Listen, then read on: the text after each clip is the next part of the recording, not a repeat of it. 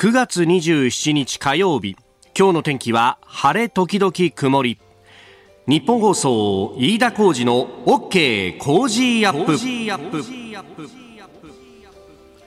朝6時を過ぎました。おはようございます。ニッポン放送アナウンサーの飯田浩司です。おはようございます。ニッポン放送アナウンサーの新行市佳です。ニッポン放送飯田浩司の OK Cozy up。この後8時まで生放送ですえー、今日は安倍元総理大臣のね、えー、国葬儀の当日ということであります。もう昨日あたりからこの日本放送の周り、まあこのあたりもね、結構大きなホテルがあったりとか、はい、まああと日比谷公園挟んで向こう側はもう霞が関の官庁街ということもあって、うん、えー、警察官のね、姿というのも本当にたくさん見るなと。ね、それも制服の人もいれば、えー、スーツ着て、で、ただバッチのところを見ると SP って書いてあって、おーみたいなね。大体あの SP さんって、えー、髪型がもう坊主かこうオールバックでガチッと固めてっていうふうにね、はい、えー、なっていると。なんかあれをやるのがこうおもう伝統的に定番らしいというようなねもうなんかあの結構こうテカテカに固めてるよねみたいな。オールバックじゃないですけどしっかりね上げてますよねでまああのね警察官の方々って結構こう武道に長けている人はね、うんうん、多いというか、はい、まあそれがもう仕事のうちでもあるということで警察のねあの警察署の建物の中には道場もあったりなんかするというところなんですけどあの剣道系と柔道系の人がいるんだなんてことがまことしやかに言われていてだからこうスラッとこう背は高いんだけれどもこうよく見ると筋肉がちゃんとついてるっていうのが剣道系の人で、うんうん、もう横にこうどんとでかいぞっていうのが柔道系の人なんだみたいな。本当かみたいな話なんですけど確かにそういう体型の人は多いなという。でやっぱりこうご時世ですので、えー、女性のねあの警察官の方も非常に多くなっていてやっぱこうね、えー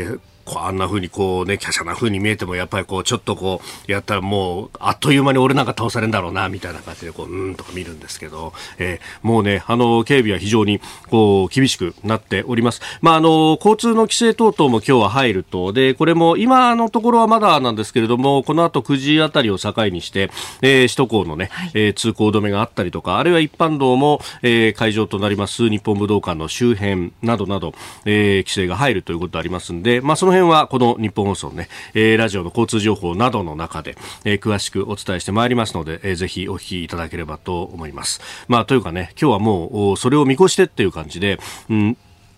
まあ、お車運転される方はね、いろいろ準備もされてると思いますけど、もうね、昨日あたりから、やっぱ、あの、徐々に徐々にこう、規制も入ってというところで、え、えー、今朝送ってくれたタクシーの運転手さんにも聞いたんですけど、もう今日はね、あの、夜まで規制が入りますからね、とあんまりこう、まあ、特に都心の中心の部分っていうのは、えー、結構混むかもしれないから、結構、あの、乗ったお客さんにも、あ、明日あんまりタクシーよりも電車の方が動きますよ、みたいなこと言ってたんですよ。ねなんていうねあいろんなところに影響があるんだなというね、えー、感じになっております。でまあ、あのこの日本放送の中でも、えー、午後1時から特別番組を編成しましてでそこでこの国葬儀についてというのはね、えー、やるんですがやっぱね、あのー、そこでも稀有な総理だったんだなと思ったのがうちに音源がいっぱいあるんだよ。で、そうよく考えたら歴代の総理内閣総理大臣でこうラジオにね 出てくれる人ってやっぱそう多くはなくてさ、はい、あのかつて小泉総理が小泉総理ラジオで語るっていう番組をやってて、ええ、あの増山山アナウンサーが。大先輩がですねもうそれこそあのあのこう小泉総理もいろんなところに外遊にも行った人でもあったんで、はい、そう、ね、あの伝説として聞くのはあの外遊であれは G20 だったらなんかこう国際会議がなんかがあってブラジルに行くんだと。でものすごい強行軍でブラジルまでついていって収録をしてきたっていうような。えー、話を聞いて、いや、ブラジルってさ、それこそリオデジャネイロでオリンピックがあったから、パラリンピックか、はい、アナウンサー、取材行ったじゃないですか。のはパラリンピックでしたね、はい、で。パラリンピックで取材するにしてもさ、まずアメリカまで飛んでそこで乗り換えてでしょもう飛行機だけで24時間みたいな世界でしょ、えーえー、乗り換えも含めたら。そうです。で、しかもさ、あそこで確かあの、かカンパケって言ってね、えー、全部録音して、それをこう放送に出すってやつなんだけど、確か放送時間30分なかったじゃないかな。そのために行くんすか？みたいなね。その1回だけなんですか、そのブラジル会は。確か1回か2回、2回取ったのかなぐらいの感じで。ですか。そう、そんなことをやってたなんていうのを思い出すんですが、まあ、安倍さんもね、本当、あの、番組にこう結構来てくださって生放送もそうだし収録もそうだしと、はい、えー、いうことで。であの総理から引かれた後にね私は一度インタビューをさせていただく機会もあったんですが、まあ、なんといっても気さくにこうものまねにも応じてくれる人っていうのはああこんなフランクなんだというふうにね、えー、そうですよね。飯田さんものまねの公認もいただきましたもんね。もの まねの公認いただくことに頭がいってて名刺交換忘れてたっていうねいやでも大ように本当にねあの受けてくださったんだなとこういろんなことをこう思い出すわけでありますがまあそんなあの音源もね、えー、使いつつ、えー、午後1時からは、えー、特番私も会場の前からの様子のリポートなどなどで、えー、参考もいたしますので、えー、ぜひお聞きいただければと思います。さああ今日も8時まで生放送です。OK 工事アップあなたの声を届けますリスナーズオピニオン。この傾向ジアップはリスナーのあなた、コメンテーター、私、田新業アナウンサー、番組スタッフみんなで作り上げるニュース番組です。えー、ぜひメールやツイッターで番組にご参加ください。えー、今朝のコメンテーターはジャーナリスト有本香里さん。この後6時半過ぎにご登場。えー、まずは大雨被害の静岡県、え昨日自衛隊に災害派遣を要請したというニュースです。えそしてニュース7時またぎ、まあ日本を取り巻く環境についてて北朝鮮の弾道ミサイル、えー、分析の結果というのが徐々に入ってまいりました。変則軌道で650キロ程度飛行したんじゃないかということが推定されています。それからウクライナ情勢ロシアの予備役動員抗議活動相次ぐというニュース。で、えー、さらに今日行われる国葬儀について、えー、それからイタリアは総選挙が行われております。その中で、えー、右派イタリアの同胞のジョルジャ・メローニ党首についてキーワードです。えー、そしてここだけニューススクープアップのゾーン7時40分過ぎですけれども、えー、限界体制の日本武道館周辺について、えー、日本放送小永井和穂アナウンサーのリポートそれから国会周辺で何が起こっているのか、えー、内田幸アナウンサーにもリポートしてもらいます。メールツイッターこちらです。メールアドレスは、 cozy アットマーク 1242.com。アルファベットすべて小文字で COZY で cozy です。 cozy アットマーク 1242.com。ファックスは0570-021242、0570-021242。ツイッターはハッシュタグ cozy1242、ハッシュタグ cozy1242です。おはがきでもお待ちしています。郵便番号100-8439、日本放送飯田コージの OK コージーアップオピニオンの係まで。今週は番組オリジナルスマホスタンドクリーナーを毎日3人の方にプレゼントします。番組のホームページにプレゼントの応募フォームがあります。こちらに住所やお名前、電話番号を登録してご応募ください。いただいたオピニオン、この後ご紹介します。本音のオピニオンお待ちしています。6時20分、ここが気になるのコーナーです。えー、スタジオには長官各紙が入ってまいりました。えー、安倍、えー、晋三元内閣総理大臣の今日国葬儀と、えー、いうことで、まあ、これが一面トップ。今日はもう5紙一面という感じで、えー、日経以外はね、一面から展開をしております。朝日新聞安倍元首相今日国葬アメリカ副大統領らと弔問外交根強い反、根強い懸念多い反対と、えー、それから読売新聞は安倍外交継承発展、えー、首相弔問外交を開始ハリスアメリカ副大統領と会談。えー、そして毎日新聞は限界か今日国葬安倍元首相警備2万人と。いうふうに、まあ、グラデーションがありますね。えー、それから産経は安倍元首相哀悼今日国葬、えー、首相アメリカ副大統領と会談脅威ともに立つ弔問外交スタートと、えー、いうことで、まあ、一面から展開をしていると、えいうことで、えー、あります。まあ、これについてね、後ほど今日のコメンテーターの有本香里さんにも様々聞いていこうと思っております。で、えー、それと並んでですね、えー、各紙一面の方のところに書いているのが東京オリンピック・パラリンピックをめぐる汚職事件について、でありますが元理事、の高橋治之容疑者3回目逮捕へという、えーまあ、各紙ですねこれ関係者への取材で分かったとあるいは、えー、方針を固めたということが出てきております、えー、もうね一斉リークみたいな感じで出ていますけれども、ま、あ広告大手大広行から受託収賄容疑と、えー、スポンサー獲得業務に参画できるように働きかけた見返りに、えー、合計およそ1400万円の賄賂を受領した疑いが強まったと。いうことのようであります。まあこれこうした横に広がるというところプラスじゃあ縦の部分がどうなっていくのか政界への影響は等々というのがまあ今後の焦点となると。まあそれからね結構額が大きくなってきてこれ最初はそれこそね100万200万の世界だったものがまあ1000万オーダーになってきてでこれ積み上げてきたらあれ奥になるんじゃないの？みたいな。このじゃあ浮かしこのお金がどうなっていたのか、まあなんかね、えー、経営している会社の運転資金等々に充てたんじゃないかみたいなことも言われてますけれども、まあその辺が、まあ今後の焦点になっていくのかなというところです。で、えー、それから気になるニュースなんですが、昨日の昼にね、これ速報入ってきましたが、甲府にある自民党の山梨県連で放火未遂事件があったということで昨日の朝の出来事だったそうですが、えー、可燃物が投げ込まれたと、えー、1階の男性トイレの洋式便器や壁などがすすけ一部が焼けているのが発見され110番通報を警備員の方がしたということなんですが、えー、これあのー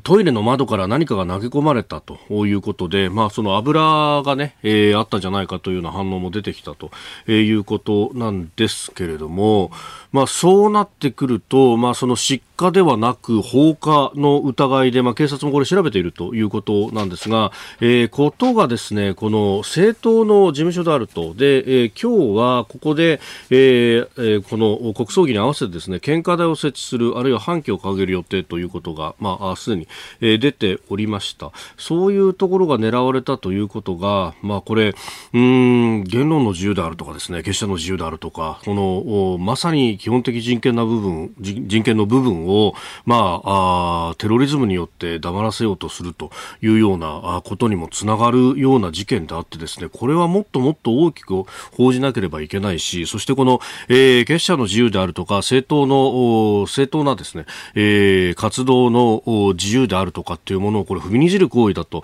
えー、日本の、まあ、あの、各政党がですね、これ、えー、きちっと声明を出さなければいけないぐらいのものなんじゃないかかと。で、えー、こういうですね、小さな、こう、まあ、今はね、これ今日の紙面なんか見てもベタ記事扱いにしかなってないわけですよ。でも、こういった、こう、ことがですね、連鎖反応的にいろんなところで起こることで、結果的にこう、政治活動であったりとか、言論活動が萎縮していくというのが、まさに、えー、かつて、それこそですね、各新聞がほ、えー、言っているようなですね、えー、軍下の足音が聞こえるであるとか、戦前回帰であるとか、そういったことにもこう、つながっていく。よく割れ窓理論というのがあるんですけれども、も、こう、こうま、家のね、えー、窓が割れてしまったと、それをそのまんまにしておくと、あ、あ、ここは壊してもいいんだということで、どんどん周りの治安も悪くなっていくというようなことがあって、こういうこう小さな事件なのかもしれないですけれども、きちっと報じ、えー、そして、あの、抗議をしなくてはいけないっていうですね、このこう、あの、何か、こう、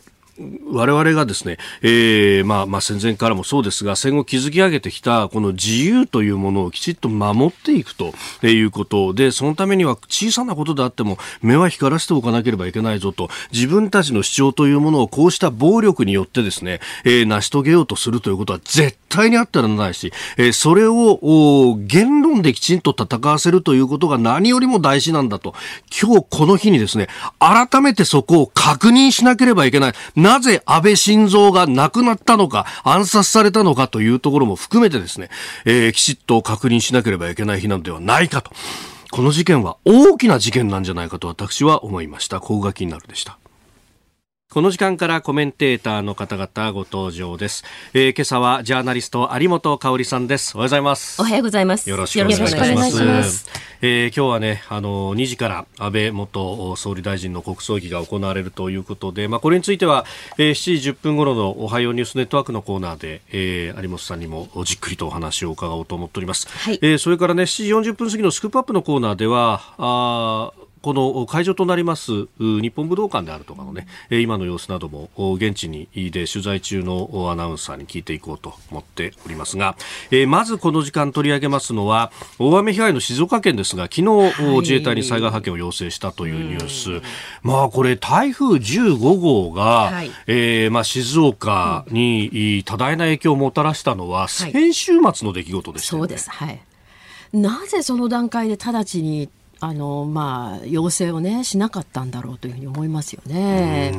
まあ、かなりその限定された地域だったっていうことはあって、はい、やっぱり見通しがちょっと甘かったっていうことはあるようなんですよね。あのえっ、ー、と清水の人に聞いてみたんですけれども、そうですか。あの非常にそのまあもちろん今ねすごく深刻になってるわけなんですね。要するに復旧の見通しが立たないっていう状況ですから。断水が昨日はね5万5千という話が出てましたけども、うん、6万人を超えてますもんね。そうなんです。世帯か。それでその、はい、まあ結構時間もかかりそうだと、いうことになってるんですけど当初はものすごくその限定された地域であるということでおそらく静岡市も、あのここまで深刻なことになるというふうに思ってなかったんでしょうね。なるほど、うん、これね結構あの勘違いされている方とかも多くて、はいはい、この災害派遣に関して、うん、政府何やってんだって、あいやいや、えー、これは自治体から要請がないと自衛隊は動くことはできませんのでね。それもね、えー、あの静岡市みたいな大きな政令市長であってもダメで、そうなんですね。これ知事じゃないとダメな話ですね。そうなんです。ですから市から県に上がって、うん、そこから要請をするという手続きですよね。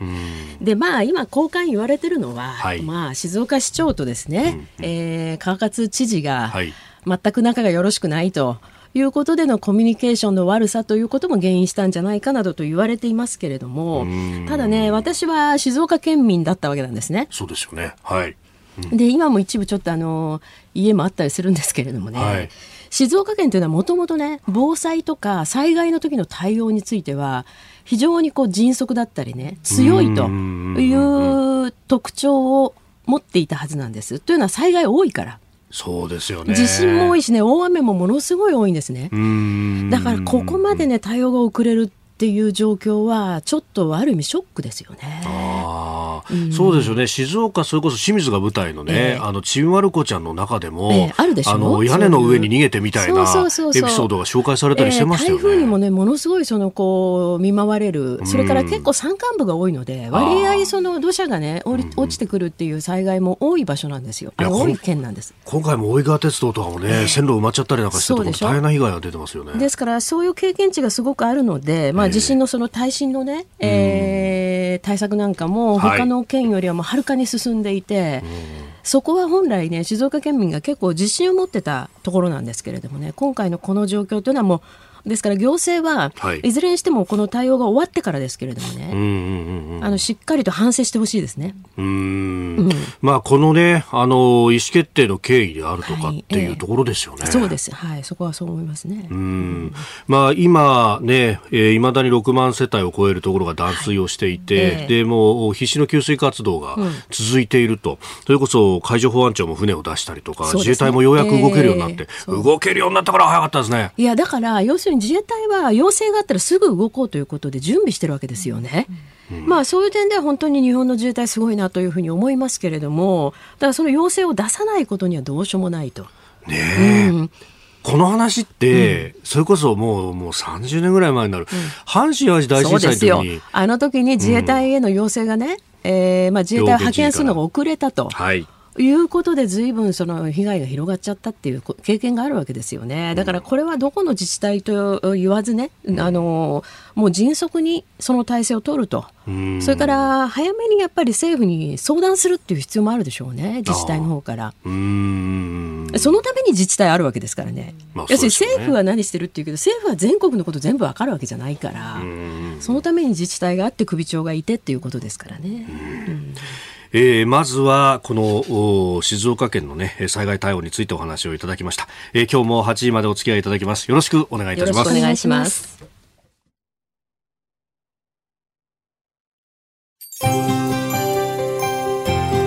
お聞きの配信プログラムは日本放送飯田浩司の OK コージーアップの再編集版です。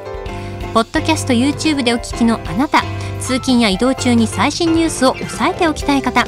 放送内容を少しでも早く知りたい方スマホやパソコンからラジコのタイムフリー機能でお聞きいただくと放送中であれば追っかけ再生も可能ですし放送後でも好きな時間に番組のコンテンツを自分で選んでお聞きいただけます。毎朝6時の生放送では登場するコメンテーターの最近の活動はもちろんたっぷりとニュース解説をお送りしています。レギュラーコメンテーターに加えて専門家と随時つないで掘り下げてお送りしています。日本放送のエリア内でお聞きの皆さんラジコラジコのタイムフリーでチェックしてくださいツイッターでは最新情報を発信中ぜひフォローして番組にご参加くださいお送りしております。あなたと一緒にニュースを考える飯田浩二の OK 工事アップ。この時間からコメンテーターの方々と7時をまたいでニュースを掘り下げてまいります。えー、今朝はジャーナリストの有本香里さんです。引き続きよろしくお願いいたします。よろしくお願いします。さあ、まずは株と為替の値動きお伝えしておきます。26日のニューヨーク株式市場ダウ平均株価は先週末と比べ329ドル60セント安い。2万9260ドル81セントで取引を終えました。ハイテク銘柄中心ナスダック総合指数は65.01ポイント下がって1万802.92でした。一方円相場は1ドル144円70銭付近で取引されております。FRB の急速な値上げをあ利上げを背景にしました長期金利上昇を嫌気しまして5営業日続落となっております、えー、ダウはあ3万ドル台をもう割り込んできているというところであります、えー、では取り上げるニュースこちらです。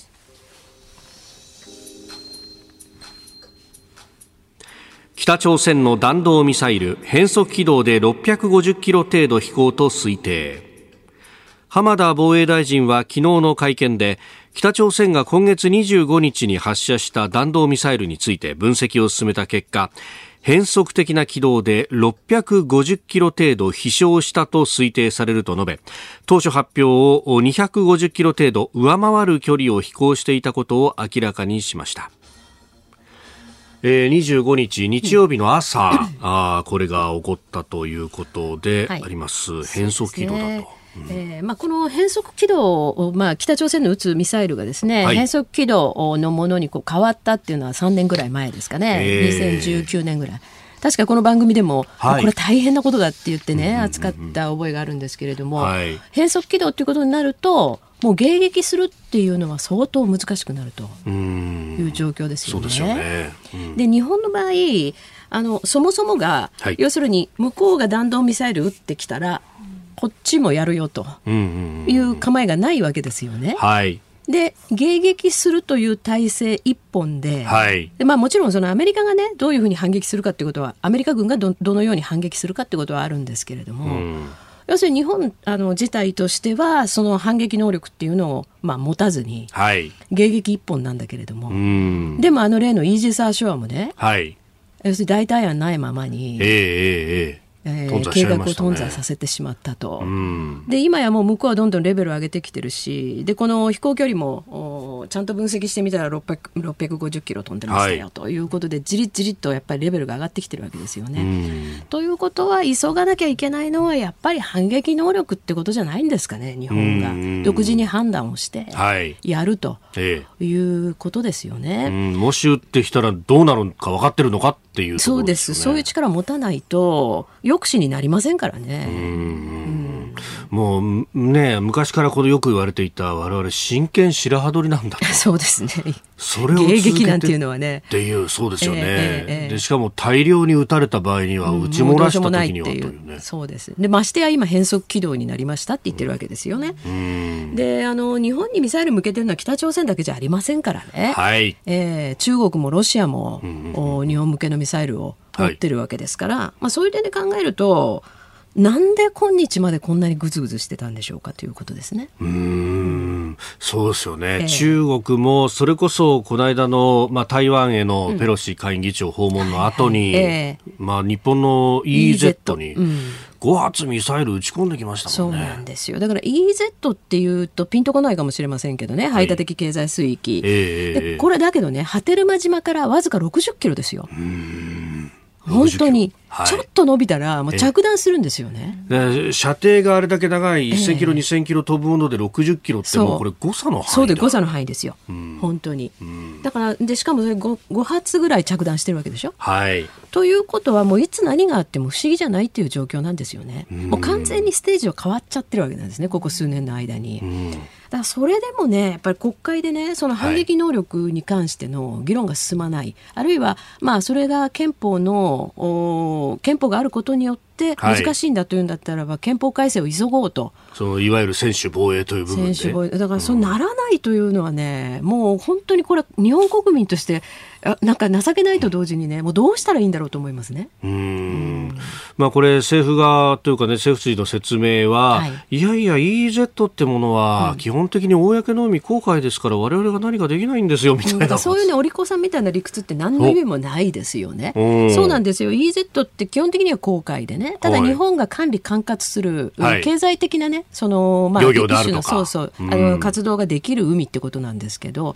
でもミサイル撃ち込まれてじゃあいいかっていうとそういうわけではもちろんないし、えー、さっき申しましたように何しろ距離がね、うん、60キロしかないんですよ波照間島と、うん、そのあの着弾した地点とね。えーこれで大騒ぎにならないっていうのはもう本当に考えられないですね。むしろ私はこの夏にね、はい、えー、その国会をそれこそ閉会中審査でも開いてね、はい、もうさっさとその憲法に手をつけようという方向にでもいかないというのがむしろ不思議ですけどね。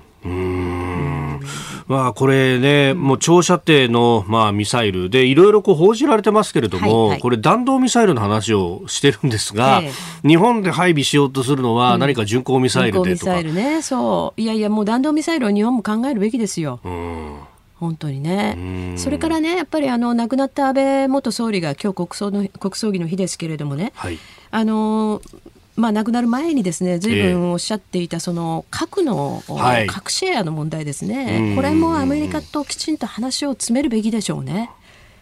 だって核抑止を考えなかったらどうするんですかっていうことですよ。はい、もう、えー、北朝鮮ももうそろそろ要するにミサイルに、えー、核弾頭を詰める技術を持ちつつあるでしょ。で先ほどの話じゃないですけど日本に向けてのミサイルを持ってる中国とロシアは当然核保有国ですから。はい、え。ー抑止ということを考えたらね、はい、やっぱりアメリカの核をまあ共有していざという時にきちっと使うんだと。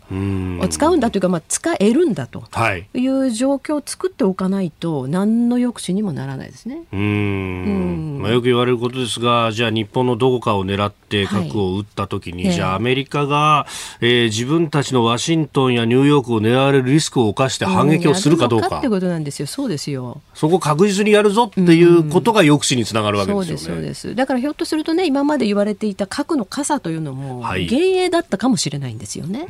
い、で日本と周辺諸国との間に国力の差がつまり日本の方が国力が圧倒的にあるという時代はね向こうもそれやってこないですよ。日本を経済的に利用した方が向こうは得だから、えー、だけど違う状況になってきてるわけじゃないですか。そうすると軍事力で脅す方がね、はい、日本との関係を今後有利に進められるというふうに考え考えを変えてきてるという可能性もあるわけですね。うん、まあ、ですからあのー、難しいこととかねあんまりお利口さんのことを言っていないで、うん、とにかく抑止第一ということで対策をすべきでしょうね、うん、まあ、北朝鮮は、ね、弾道ミサイルを撃ってき、うん。えー、た。で、えー、中国やロシアもという、はい、まあ、ある意味だから日本はこれ安全保障を考えるときに、うん、三正面を考えなきゃいけないいやもうそうですよ。はいでそれをねずっと考えないように考えないようにあるいはまあ一部の勢力は考えさせないようにしてずっと来たわけだけれどもこれだけあからさまなことが起きてくるとね、はい、やはりそれ考えないわけにいきませんよね。で今あの昨日ですかねロシアのウラジオストックで、えええー、日本の、ね、領事が、はい、日本の総領事会員が拘束されたというニュースが入ってきました、うんはい、まあ、金銭を支払って配布が規制されている情報を入手したというようなことが言われてますけれども、うん、領事でしょ？領事ご本人でしょ、はい、だからこれ私ねあのいくつか考えなきゃいけないことがあると思うんですよね、うん、おそらく今までだって、はい、日本の領事館大使館というのはロシアにおいては結構監視されていたから今までもそれに類する情報収集活動をやってたはずなんですね。じゃあ今なんでこういうことを今やってきたかってことなんです。このタイミングでええ、でしかもウラジオストックっていうのはまあここから2時間ぐらいですかね。日本から飛行機で飛んだら2時間ぐらいですね、ね、韓国ぐらいの距離感で行けるところなわけですよ。目と鼻の先ですね。はい、えここの領事をまあ、ペルソナ・ノン・グラータだということで国外追放すると、はい、こいうことはそのウラジオストックの領事館が、うん、まあそんなことはないかもしれないけどまともに機能しなくなる可能性だってあるわけでしょ？うそうすると法人保護という観点からも実は非常に危ないわけですよね、はい、そういうことをあえてこのタイミングでやってきてると。いうことを本当に深刻に受け止めないといけませんよね。で私はですから今ロシアがあの動員をかけてるじゃないですか、はい、国民に対して、ね、そうですね。でそういう緊張している状況の中でまだロシア国内に残っている日本人、はい、この人たちどうするんだろうというようなこと。それからさっき飯田さん三正面とおっしゃってましたけれども、はい、例えば台湾有事ですね、はい、でこの時に中国とそれから台湾にいる日本人ですね、うん、これ救出できるのかってことなんですよ。でこれもねえー、去年の夏のアフガニスタンでの状況を思い出してみれば分かるように、はい、日本の自衛隊は救出に行けないんですから日本人を、うんうんうん、輸送するという任務しか今の自衛隊法ではできないんですよね。うんだからここも早急に変えなきゃいけない、はい、もう去年の夏にアフガンでその日本人と日本協力者をね、救出できなかったという時点で、本当はすぐさま着手しなきゃいけない問題だったと思いますね。うん。これね、しかもこう台湾や、まあ、中国本土にいる、うん、えー、日本人の数っていうのは、えー、まあ、かなりの数に上る、もう10万オーダーだったりするだって中国は今、18万ぐらいいるんでしょ、少しは帰国してる方がいらっしゃるでしょうけれども、えー、あの確か今年の初めで18万ぐらい。このですから10年ぐらいの間にまあ、数万人は増えてるわけですね。でそれからまあ台湾からですね、まあ、台湾の場合は日本とはねある程度こう共同していくっていうことはありますけれども、はい、でも台湾からじゃあ退避するってどこにどうやって退避するんですかと、でさっきの話ですけど例えば波照間島とかね、はい、与那国とかっていうのはもう台湾に近いわけですよ。そうするとここら辺の人たちも逃げなきゃいけないって事態があるかもしれない。こういうことも想定するとねどうやってじゃあ国民の命を守るん。ですかと。あの島しょ部やねあるいは在外の日本人の命ですねだから法律上できません。なん。ていうことを言ってられる状況じゃないわけだから、えー、この辺をどうして急ぎやらないんでしょうね、もうずっと私たちなんか声を枯らして言い続けてるけど、うん、これね、安全保障の関係者に聞くと、うん、まあ、まず台湾有事は日本有事だって間違いないところがあるし、うんそして、まあ、先島に、ね、お住まいの方々、はい、当然ながらこうここで生まれ育ってっていうと、なかなか逃げろって言われても、おいそれとその決断はできないということになると、結構事態が深刻にならない限り動けないと。いやだからね、そのタイミングは確かにいろいろ考えなきゃいけないと思いますよ。だけど今の状況だといざとなった時に逃がせるのかっていうことなんですよ。そうですよ、ね、本当に。うん、でまあ一時的にであれシェルターを作るかなんて話をするとそれも、まあ反対運動が出たりなんかして。考えられないですね。うん、で日本のねやっぱりシェルターのその、はいまあ、シェルターが設置されていない率っていうんですかね、えーえー、これは先進国の中でももう極めて要するにシェルターの設置率が低いわけですね。大都市においてもそうだし。で私ね2018年だったかな、はい、このシェルターのことを取材したことあるんですよね。でやはりね日本ではこの、まあ、もちろん日本のシェルター作ってる会社さんも取材したんですけれども、うん、全然普及しないと。何の意識もないからっていうことを言ってましたね。それから外国例えばスイスだとかえー、イスラエルだとか、はい、そういうところを見ると、まあ、その大きな建物にはほぼほぼ必ずありますね。義務化されてるところもありますもんね。そうですね。それとあのまあ一般の住宅にはですね、スイスなんかはかなりの率でこう設置されているんです。うんうん、で、まあ仮に一般の住宅になかったとしても、大体その、うん、うん徒歩圏内ね、はい、で、えー、走って逃げ込めるというところでね考えると例えば日本の場合東京なんかだと、うん。地下鉄の駅、はい。うん、これをもうちょっと中にですねいざとなった時にみんなでその逃げてシェルター化できると備蓄をしておけたりとか、ね、えー、いうような状況に、うん、あのリノベーションするっていう必要はあるでしょうね。うん、えー、ニュース7時またぎでありました。セゾンプラチナビジネスアメックスカードが選ばれている理由仕入れ費用税金の支払いを一元管理して業務を効率化。支払い猶予が最長56日でキャッシュフローにゆとりもできます。個人事業主フリーランスの皆さんビジネスにこれ1枚。セゾンプラチナビジネスアメックスカード。今朝のコメンテーターはジャーナリストの有本香里さん。取り上げるニュースはこちらです。安倍晋三元内閣総理大臣今日午後国葬儀。安倍晋三元内閣総理大臣の国葬儀が今日午後2時から日本武道館で執り行われます。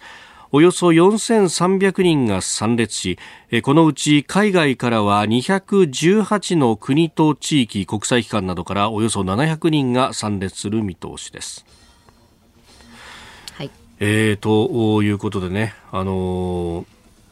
生前の映像等が流されたりとかさまざ、まなこと報じられております、はい、けれどもまずは、ね、もうあれからもう80日余りが経つんだ。そうですね、う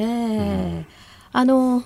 今日は日本放送さんもなんかそうですね、特番をおやりになるんですね。はい、日本放送では、うん、あお昼1時から、はい、ええー、3時半まで国葬儀の特別番組を放送するということであります。うん、あの先ほどですね、はい、あのこの番組のこうストレートニュースを読んでくださってる中でね、うんうん、あの反対の世論も根強くというふうに言われていて、はい、確かにあの、えーえー、アンケート調査などの結果を見ればね、まあ、これはあの限られた人を対象にしたアンケートなんですけれども、まあ、6割、7割が反対だと、はい、あるいは疑問の声があるということなんですけれどもね。うん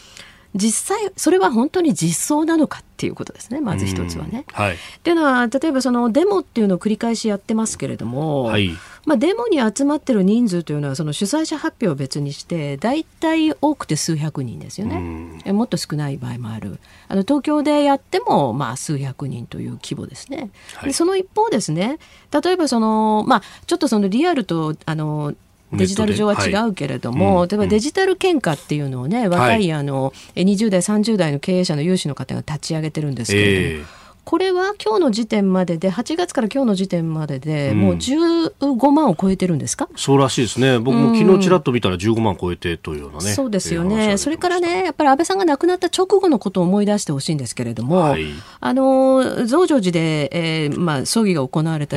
後ですね、えー、その、はい、まあ、棺が出ていく時なんかにちょうどね私あそこにいたんですけれども、うん、もう、うん、あの周りのその歩道がね埋め尽くされるほどの人でしたよ。いやすごかったですね。私もあそこ取材に行きましたけど、えーえ。ー、歩道に人がわーっと並んでその歩道の後ろの部分が、うん、まあ、ちょっと公園のようになってるんですが、はいはいはい、そこにも人が大勢集まっていたそ、ね、えー、それから事件現場も、まあ、1週間ぐらいはね、はい、もう人の列が絶えなかった、それからあの永田町の自民党本部のところの、ね、献花も、うんうん、一番多かった日は6時間ぐらい並んだっていうことなんですよね。あれしかも最終日は結構こうゲリラ豪雨みたいにこうね、はい、大雨が降ってる中だったんですが、うん、皆さんじっとこう待っていて、ね、私もそこも取材に行ったんですが、うん、あの結構ね若いというかそれこそ高校生とかもで、ね。えー、でしかもあれ夏休みに入ってる最中だったと思うんですが、えー、制服ちゃんと着て、えー、でじっと待ってるんですよね。だからねそれが本当に偽らざる国民のまあ思いだったと思うんですね。やはり特に亡くなり方があまりにもこう衝撃的でね、はい、やっぱりだからみんなこう駆けつけたいという気持ちだったでしょう。でこれがこの2か月余りの時間を経て随分変わってきた。要するにその安倍元総理を静かに送ろうと悼もうとい。うようなことさえもね言うのがはばかられるような空気を、まあ、こう言っちゃなんですけどメディアが作ってしまったと私は思っているんですね。でそれはどうしてかっていうとちょっと最近あの、まあ、雑誌にも書くためにいろいろ調べたんですけどね、はい、この繰り返しデモを行っている、まあ、デモのその主催元というのはどういうところなのかといえば、まあかなりその特殊な政治性を帯びた人たちですよ。例えば中核派とかね。はい。あるいはまあ中核派っていうのはこの警察白書の中では極左暴力集団というふうに言われてますよね。書かれてますよね。そう書かれてる、表現されてるんですよね、あのこれは私の思いの問題じゃなくてそう書いてるんだけど公的文書にね、それからあの、まあ、延べ数十人の逮捕者を出した通称関西生コンと、呼ばれているような組合組織、はい。えー、ですから相当その特殊なえー、まあ極左的と言っていいんでしょうけれどもそういう政治性を持ったグループがあのこれ主催してるわけですよね。だけどそれをねメディアがあたかも一般的なその市民の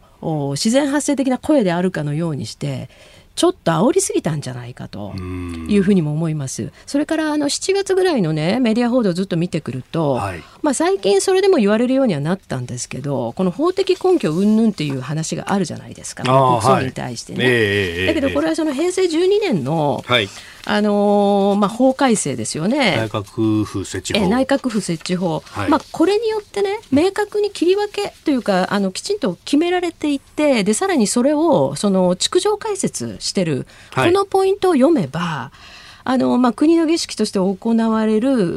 まあ、もの、はい、でそのうちのね要するに体操の例とかそういうふうなものとは別に、ええ閣議決定によって国の儀式と位置づけられた儀式。でその中の例として例えば吉田茂元首相の国葬などが挙げられていると。ということは今回のこの、はい、まあ、国葬儀も閣議決定で国が行うと、うん、そういう儀式だと。いうふうに決めることに法的に何も問題がないわけですよ。ですからさまざまな団体がね声明を出しているように見えるけれども、はい、実際この種のその法的解釈に関していつもね割合政府に対して厳しいそのまあ、意見を突きつける日弁連は今回、反対声明出してないですよね。うんう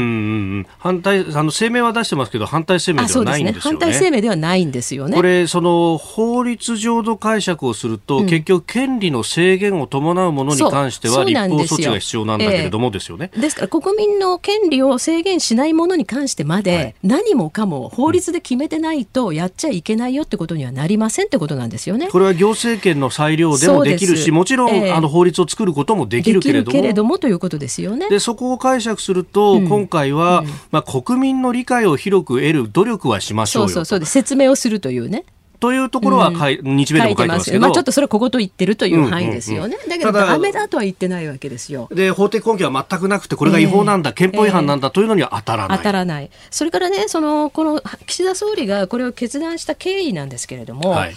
安倍元総理が亡くなったのが7月の8日、10日のこれ日曜日、あの、はい、選挙ありました。この時点でもうすでに岸田さんのそのまあ胸の内としてはね、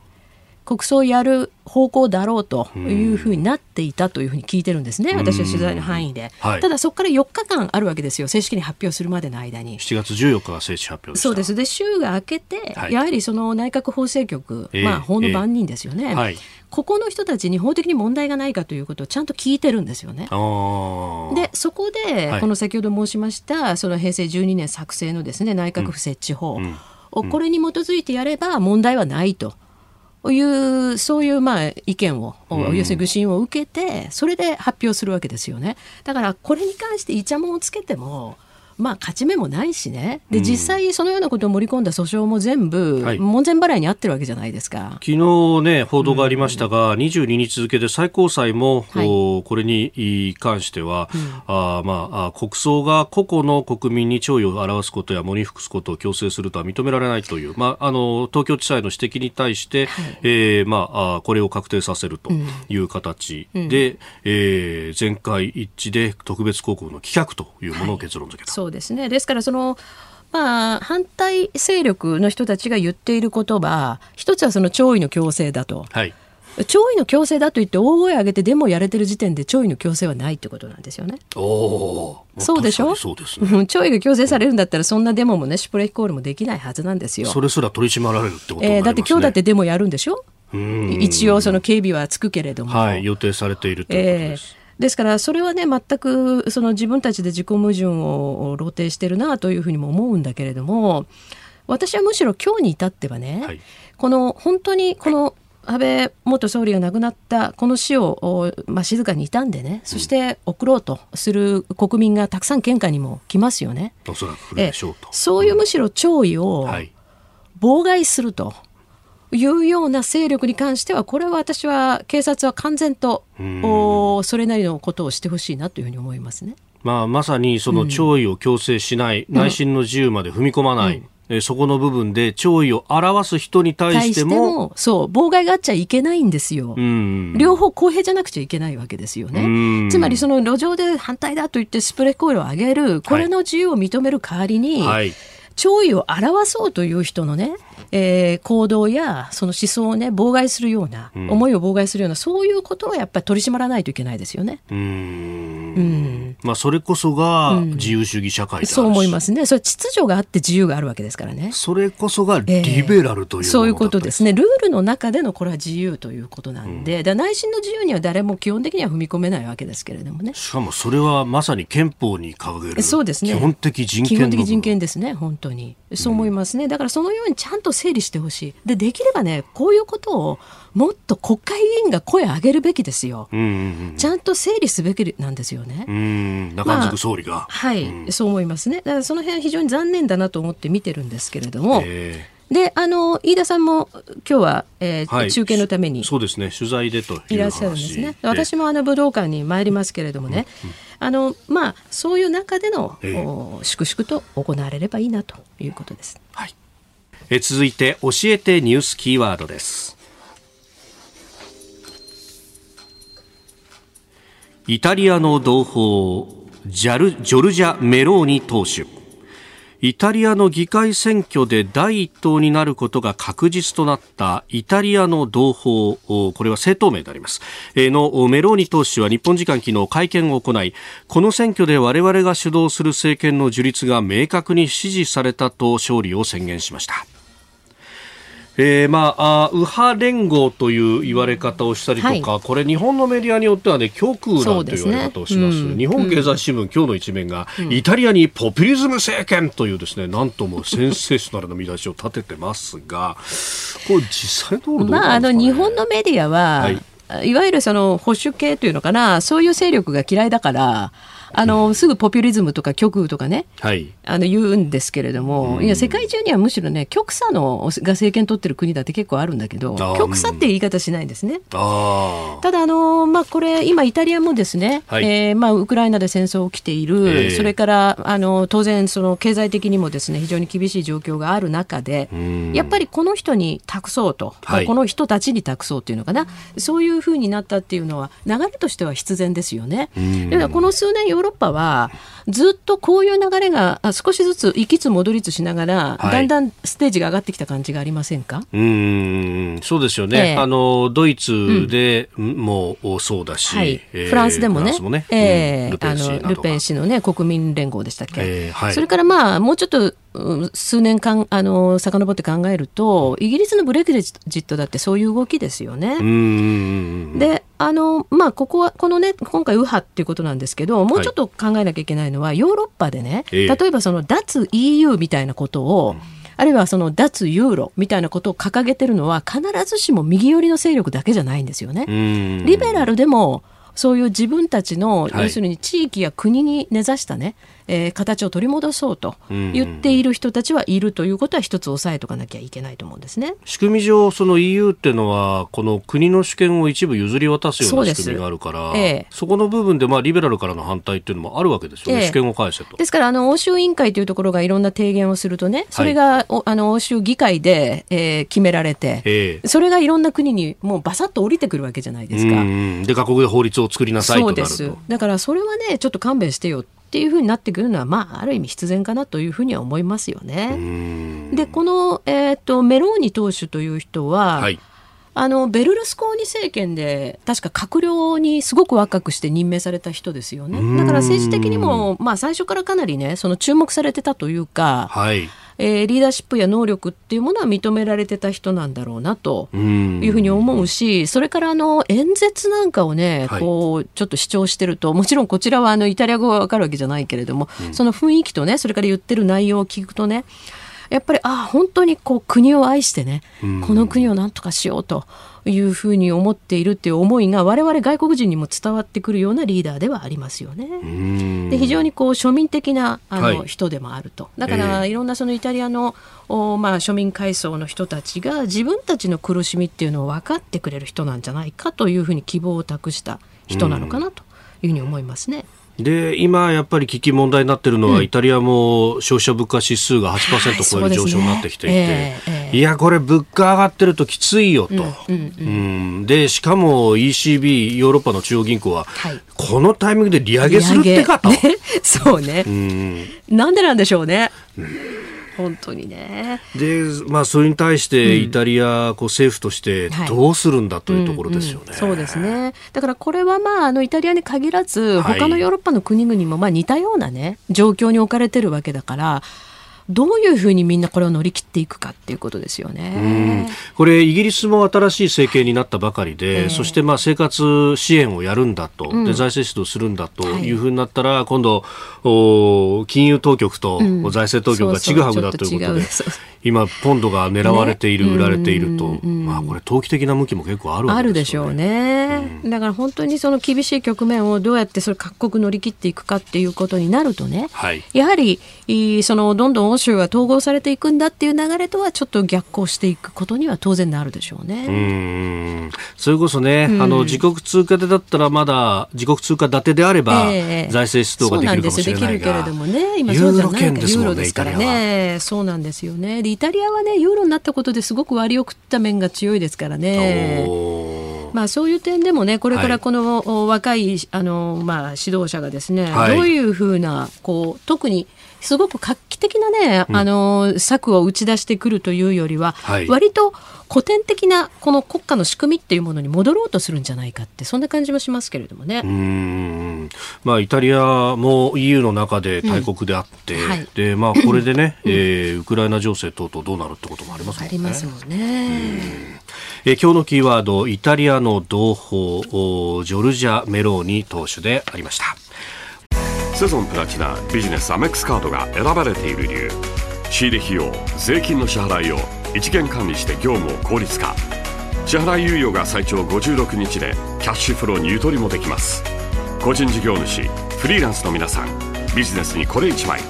セゾンプラチナビジネスアメックスカード。続いてここだけニューススクープアップです。この時間最後のニュースをスクープアップ。限界体制の日本武道館周辺警察官2万人動員。警察庁は今日日本武道館で執り行われる安倍晋三元内閣総理大臣の国葬儀の警備におよそ2万人の警察官を動員すると発表しました。警視庁のおよそ1万7500人に全国からの特別派遣部隊およそ2500人が加わります。えー、ではここでですね日本武道館の周辺で、えー、取材に当たっています日本放送小永井和穂アナウンサーを呼んでいます。小永井さんおはようございます。はいおはようございます、えー、私は今ほいほい。一般献花会場がある九段坂公園から700メートル離れたところにありますえ千鳥ヶ淵緑道の入り口に来ています。一般献花の人たちがここから入っていくという入り口になる、ね、そうなんですよあのよく日本武道館と言いますと最寄り駅、九段下駅と、ね、言われていますが、この一般献花会場の入り口はですね、はい、半蔵門線の半蔵門駅のあの5番出口から出まして歩いて5分ほど、うんうん、で内堀通りの千鳥ヶ淵墓園の交差点の近くにありますね。はい、でえー、この緑道の入り口を進むと手荷物検査エリアがありまして、そこで手荷物検査を行ってさらに歩いていって九段坂公園にある献花台に到着するという動線になっています、だこの、ね、千鳥ヶ淵緑道って、まあ、春先は本当桜の名所のところをこう並んでいくというか歩いていくという感じになるわけだね。そうなんですね。で今もこのね、季節は本当に木々が両サイド生い茂っていましてで並んでいてもあの特にミストシャワードライミストなども設置されていますので結構日陰にもなっていますし、長時間並んでいても、まあ、比較的直射日光は浴びない環境なのかなと、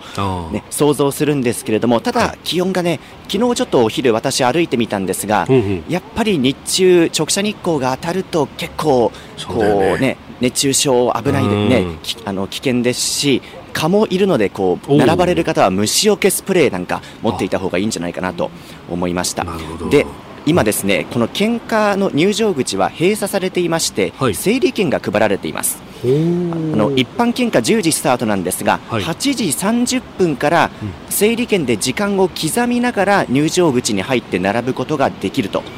で係員によりますと整理券を最初に配ったのは朝の4時40分、えー早いですよね。ね。で、えー、で今も整理券をもらった上で列に並んでいる方いらっしゃるんですけども先頭の方にお話聞きますと、始発電車で6時くらいに到着したと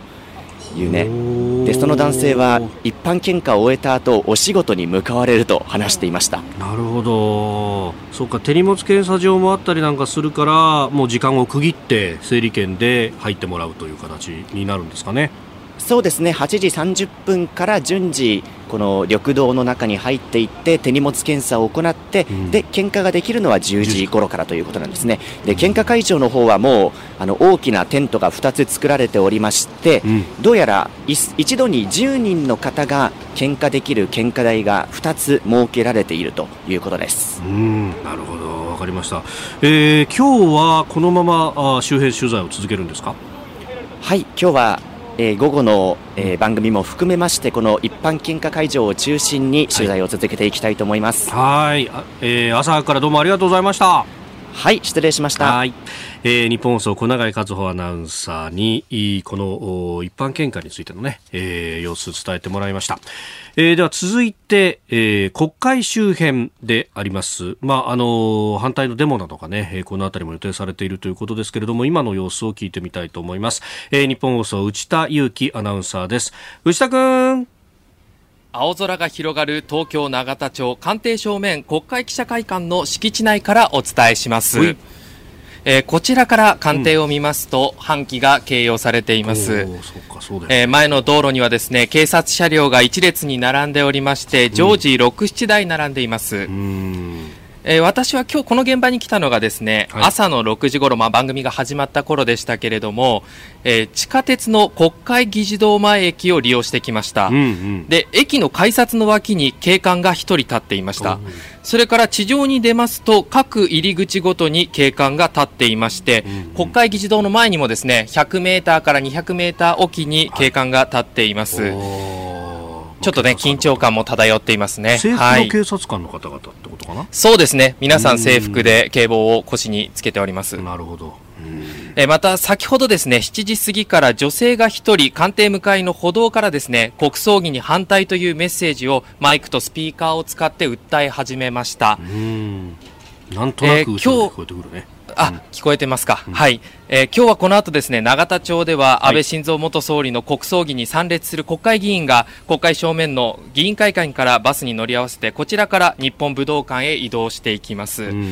また国葬儀が始まる午後2時に合わせてですね、はい、えー、国会議事堂正面、えー、正門前ではですね、うん、えー、国葬儀に反対するデモも予定されているんですね。うんこちらは共産党の C 委員長が参加することも、えー、まあ予定されています。牛田さん、昨日もこの反対でも取材されたんですよね。そうなんです、えー、このデモを主催する団体が昨日も東京新宿駅の西口、えー、小田急百貨店前でデモを行っていました。うん。えー、大体500人規模でしたけれども、はい、えー、参加者はそれぞれ国葬反対の4文字が書かれたのりやプラカードを掲げていました、うんうんうん、でこのデモにはですね、えー、共産党の伊藤学議員それから社民党の福島みずほ議員、立憲民主党の小川淳也議員がそれぞれマイクを握りまして挨拶をしていました。伊藤学議員はですね、まあ、一人の人間の死に哀悼は捧げたけれど弔意を強制されるのは違う。ざる見積もりの予算を認めるわけにはいかないと話していました。うん。これまた、まあ、でも参加している方々の顔ぶれっていうか、年齢層はどうですか？そうですね。正直95%ぐらいが、えー、65歳以上というようなイメージで、まあ、残りの5%が逆に若い方20代くらいの方でしたね。でこの20代くらいの方にお話伺いましたら、うんうんあのような事件があってはいけないが、今回の国葬の決め方は良くなかった。特に国葬という形を取るのは国民の総意と思われてしまうのではないかと話していましたね。あとは印象的だったのが、プラカードには国葬反対というメッセージがあるんですけれども、うん、その横に、まあ、旧統一教会問題を共に葬るなですとか、はい、えー、森かけ桜はどうなったんだ、それから弔意の強制を許すな、うん物価高、災害救助、他にやることがあるだろうなど、まあ、国葬反対以外のメッセージも書かれていたというのが私個人的にはですね印象的でした。うん、なるほど。はい。はい。はい。この後も、えー、はい、国会周辺で、えー、取材続けてまいります。そうだよね。今日もちょっと日差しが強くなる時間帯もあるでしょうから、ね、気をつけて取材続けてください。はい、ありがとうございました。ありがとうございます。ありがとうございました。えー、日本放送内田有紀アナウンサー、あ国会記者会館からね、えー、伝えて、えー、くれました。まあ、まだね、朝の時間帯とはいえ、はい、やっぱ献花に集まる方々はもう並んでいるということです。ね。もう始発でね。ね、あるいはあの昨日地方から上京してお仕事を休んでで今日献花をするために東京に来たという方もいらっしゃるようですよね。うん。まあね本当たくさんの方が集まるかなとね、ね、もうこの時間から整理券が配られているということはね、えーえー、まあちょっと先ほどね小永アナウンサーからもありましたが、うん、日向で待つということになるとちょっと熱中症が危険、ねえー、まだ今日もね25度は超えるみたいですもんね。今日のお天気、えー、東京都心29度まで上がるそうですね。なるほど。日差しも。日差しも強くなりますね、まあ南部ですというあの夜に雨が降る予報なんですが、まあ、それまでは日差したっぷりになりますので熱中症対策も気をつけなくてはいけないですね。はい、なんかあの全国各地でもね、あの県下とか基調とかね、あのそれぞれの自民党の支部とか、はい、あのそういうところで設けてるっていう地域もありますよね。うん、まあその辺をね、あの地域の、えー、ところで、議員さんとかね、い。ろいろ発信されてますもんね。はい、されてますよね。うん。えー、お日の日本放送ではあ今日昼1時から3時半まで、えー、報道特別番組安倍晋三元総理大臣国葬儀中継、えー、お送りいたします、えー、先ほど登場した内田小永井両アナウンサーもね、えー、それぞれの持ち場でリポートしてくれますし私飯田はあ日本武道館の前からと、うん。はい、えー、その様子等々をお話ししていければというふうに思っております。えー、スタジオはあ報道部の、まあ、今報道部じゃないか、えー、報道スポーツセンターの、えー、森田解説員と、そして、えー、須田慎一郎さんがね、お越しになると、えー、いうこと。を、さらに、まあ、あの、ゆかりの方々あということで、えー、宮家邦彦さん、えー、それから青山繁晴議員にもお話を伺っておりますね。その模様など、そして、まあ、ニッポン放送に残る安倍さんの生前の音源などもね、えー、放送で使っていきたいとお聞きいただければと思っております。以上、ここだけニューススクープアップでした。このコーナーを含めまして、ポッドキャスト、YouTube、ラジコ、タイムフリーでも配信してまいります。詳しくは番組ホームページご覧ください。あなたと一緒に作る朝のニュース番組、飯田浩二の OK コージーアップ。日本放送の放送エリア外でお聞きのあなたそして海外でお聞きのあなた今朝もポッドキャスト YouTube でご愛聴いただきましてありがとうございました。飯田浩二の OK コージーアップ東京有楽町日本放送で月曜日から金曜日朝6時から8時まで生放送でお送りしています。番組ホームページでは登場いただくコメンテーターのラインナップや放送内容の原稿化された記事など情報盛りだくさんです。